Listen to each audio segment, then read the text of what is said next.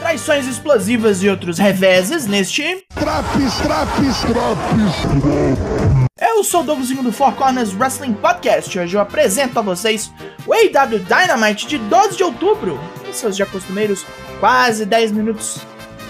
Dia da criança, né? Feriadinho de meio de semana estragando as amizades, olha só.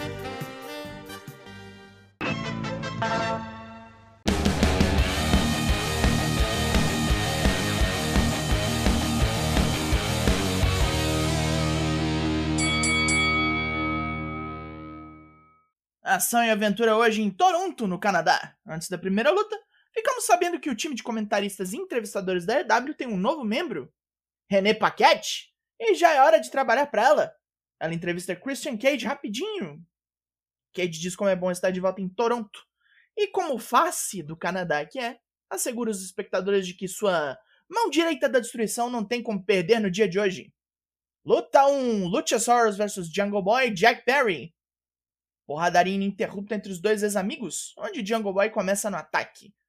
Luchasaurus pega vantagem, batendo o menino das selvas no canto e, se sentindo, vai buscar uma mesa.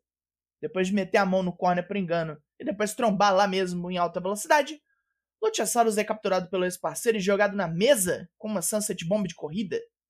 Mais porradas no braço fudido garantem vantagem a Jungle Boy, que segue batendo o couro jurássico do adversário na lona. Uma Crucifix Bomb, uma Poison Hana, um Kill Switch para irritar Christian e o Snare Trap. Christian corre lá dos comentários para atrapalhar e consegue. Luchasaurus intercepta um ataque aéreo do Selvagem com o Choke Slam e extermina com o Extinction Event. Caralho, não é que perdeu? Como que pode, menino? René Paquette trabalha mais, está com Ethan Page e Stokely Hathaway, da firma. A Private Party e Matt Hardy invadem o local querendo treta, pois Stokely comprou os contratos dos dois de Andrade El Ídolo. Matt desafia Page pelos contratos, mas o ególatra não se interessa em bater no velho perna torta. Em vez disso, chama a Isaiah Cassidy pra ver de qual é no Rampage. E se ele ganhar, Hardy também vai trabalhar para eles. Cara, por que você quer o Matt Hardy, velho? Com QT Marshall falando bosta no ringue, nós temos Luta 2: Wardlow e Samoa Joe versus The Factory. Não é pra levar isso aqui muito a sério, né? Rola um tretão generalizado onde Wardlow e Nick Komoroto tretam fora do ringue. E Aaron Solo faz seu melhor contra Joe, que não significa nada. Rola um maravilhoso spot onde tentam golpe aéreo em Joe e ele só sai andando para desviar. Os dois otários apanham mais até Wardlow acertar um Swanton em Komoroto, enquanto Joe chega e apaga o coesão com uma coquina clutch. Depois da luta, QT é punido com uma sinfonia de powerbombs. Durante o terceiro movimento, risadas ecoam pela arena. A embaixada veio cobrar pênalti, com Brian Cage dizendo que agora fudeu, porque eles não vão ter ajuda da FTR. Só que vão. Aqui estão os dois, e Dex Harwood diz que o melhor jeito de sossegar o grupo de Prince Nana é com uma luta de trios no Rampage, contra Brian e a dupla Gates of Agony. Eles têm um parceiro perfeito pro local. Vem Sean Spears, agora face. Wardlow não tem nada a dizer. Ele ao menos mostra serviço, jogando Aaron Solo no ringue para FTR obliterar com Big Rig. Chris Jericho e seus asseclas giram Brian Danielson de morte, com a 2.0 em particular, putíssimos com o Barbudo, por tentar destruir a sua família feliz. Jericho proclama que hoje vencerá Brian em todos os aspectos. Agora vamos ver uma desforra. Luta 3: Swerve vs Billy Gunn. O velho cu dá uns sacodes em Swerve e ameaça baixar as cuecas para mostrar a bunda. Credo. A moral e bons costumes não permitem. E então Swerve levanta e desce-lhe o cacete. Billy tenta um scissor kick e o seu Famouser.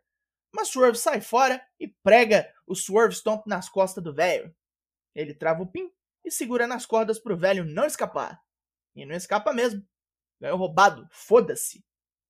Os Acclaimed vão animar o velho com o cumprimento da tesourada depois da luta, mas Smart Mark Sterling vem correndo, dizendo que registrou o nome e o ato em questão. Ele agora é dono das tesouradas, vai receber a grana das camisetas e ameaça processar os rappers surreais se eles continuarem fazendo gesto. Vai enfiar os três num litígio tão escroto que eles vão perder a luta pra caralho e serão obrigados a desistir dos títulos de tag. Advogado é uma bosta mesmo.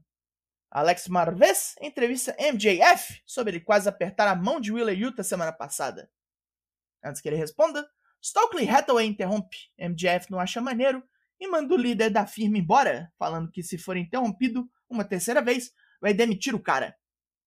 Zoa o vestuário dele de guarda-roupa do Calton, o que faz Stokely ir embora rindo. De volta à pergunta, Max diz que nem sabe, mas sabe que Yuta não vai dar muito certo aqui, porque bonzinho só se fode. Ninguém sabe como é ser MJF, todos esperarem que você seja vilão. Ele já quebrou a mão várias vezes se olhando no espelho, descontente com o próprio reflexo. Se você não gosta dele, grandes merdas, ele também não se gosta muito. Porém, ele já percorreu demais deste caminho sombrio que vai levá-lo ao posto de campeão mundial. Porra! John Moxley saiu da plateia canadense, finalmente voltou para cá e como campeão. Ser campeão segundo o Calvo Violento é um trampo ingrato. Calvo nas costas, todo mundo quer te ver fudido, é uma merda. Todo campeão sempre racha em algum ponto. Alguns mais rápido que outros. Punk. É um trampo sujo e cruel. E Moxley gosta de ser pago para ser sujo e cruel. Hangman Adam Page é citado e vem pro ringue, pois quer que Moxley fale na cara dele ou seja o que for. O cowboy está puto. Seus amigos, antigos e novos, desaparecem a cada dia. Ele não tem título algum, dorme mal à noite por conta das muitas porradas que tomou. Mas o que ele não vai aceitar é que Moxley o chame de bom menino. Menino não, ele é homem. Fudido e cagado, ele cai e levanta porque é homem. Aí Hangman dá uns murros na própria cabeça e deixa um rosto bonito. Até sangra um pouco. É burro pra caralho. Semana que vem em Cincinnati, ele vai fazer o que for preciso. Foda-se quem estiver assistindo. A mãe de Moxley, a irmã, seja lá quem for. Ele não tem nada a perder e dá sua palavra de que vai enterrar Moxley e sair da cidade campeão. MJF assistiu isso tudo, comendo uma pipoca e rindo a vera. Luta 4: Brian Danielson vs Chris Jericho pelo título mundial da Ring of Honor. Brian recusa o aperto de mão característico do Ring of Honor e usa o braço de Jericho para um roll-up. E aí a diplomacia foi para o caralho.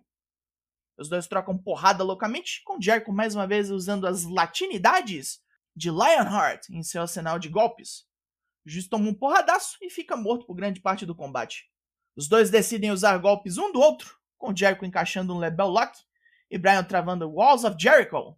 Os cotovelões marreta vêm em seguida, mas Jericho foge deles, Daniel Garcia vem para ver a porrada de perto e Jericho se distrai, tomando um joelhão de corrida do dragão. Só falta fechar, e aí vem a traição. Garcia mete o cinturão na cabeça de Brian e Angelo Parker joga o juiz lá dentro para contagem. Já era. Garcia sai comemorando com a Jericho Appreciation Society, enquanto o Blackpool Combat Club vem ver o companheiro desfalecido. René agora entrevista Nyla Rose, que roubou o cinturão TBS no último Rampage. René não a reconhece como campeã e, parafraseando o juiz Dredd, Nyla diz que a posse é nove décimos da lei, e ela é a lei. Ana Jay desafia Nyla para uma luta para poder mostrar a ela e a Jade Cargill como a campeã realmente é. Nyla não acha má ideia e manda ela aparecer para trabalhar sexta, vai ter porrada pra ela. Luta 5: Britt Baker DMD e Jamie Hayter versus Tony Storm e Ricardo Shida. Tonya começa maltratando Jamie, que enfia no corner e desce o pisão. Britt segura o pé da campeã para sacanagem enrolar e é impedido por Shida, que vem na raiva. A dentista toma um meteora da segunda corda e Jamie atrapalha, para Tony entrar e meter um tornado DDT e um Storm Zero na Odonto. Shida volta e quase toma um Lockjaw, mas reverte no arremesso e depois já tenta o pin. E foi! Shida e Tony se olham e apertam as mãos. Acho que esse cinturão tem desafiante para logo logo. Butcher e Blade enfrentam John Moxley e Claudio Castagnoli no Rampage e já começa a xingar os dois desde já. Um desafio de título é nosso Main Event. Luta 6, Orange Cassidy vs Peck, pelo título All Atlantic. Briga veloz e furiosa onde Peck zoa o estilo cachorro do laranjo e toma ferro. Dois brutalizers são aplicados para dar conta de Cassidy, mas ele foge de ambos amassando a cara do inglês com voadoras e um orange punch. Peck escorrega para fora, buscar um martelo do gongo para arrancar suco do laranjo, e é recepcionado por Danhausen, que o amaldiçoa.